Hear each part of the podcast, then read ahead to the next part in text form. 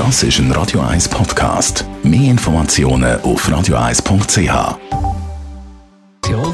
Der Konsumententipp auf Radio 1 präsentiert von comparis.ch, einem führenden Schweizer Internetvergleichsdienst. comparis.ch. Google feiert diese Woche als 25-jährige Bestehen. Gratuliert haben wir schon. Darum probieren wir uns jetzt einmal vorzustellen, wie es wäre, auf Google zu verzichten. Jean-Claude Frick, Digitalexperte von Comparis. Ja, es klingt vielleicht ein bisschen abwägig. So normal ist Google ja heute im Alltag von fast uns allen. Aber Google ist nicht nur die grösste Suchmaschine der Welt, Google ist auch der grösste Datenkrake der Welt. Es gibt kaum eine Firma, die so viel über uns weiss als Google. Einerseits natürlich durch Google Suche, andererseits aber auch über einen Google Account, über Gmail, über Google Maps, über Google Fotos und über YouTube.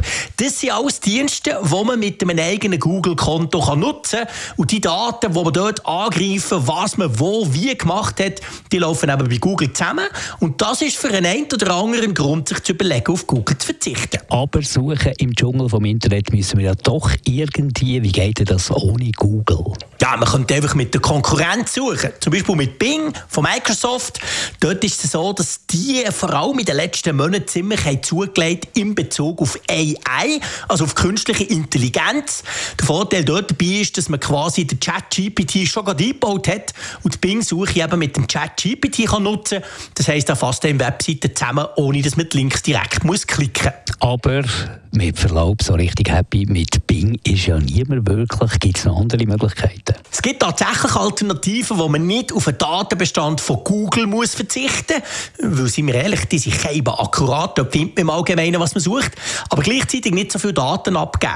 Da wäre zum Beispiel DuckDuckGo. DuckDuckGo nutzt den Datenbestand von Google, schreibt sich aber gleichzeitig den Datenschutz auf die Fahne. Das heisst, es werden eigentlich keine Daten erfasst und vor allem keine Daten Google weitergegeben.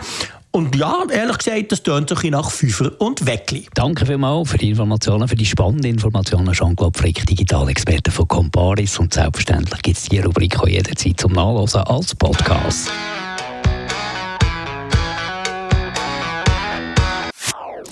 Das ist ein Radio 1 Podcast. Mehr Informationen auf radio1.ch.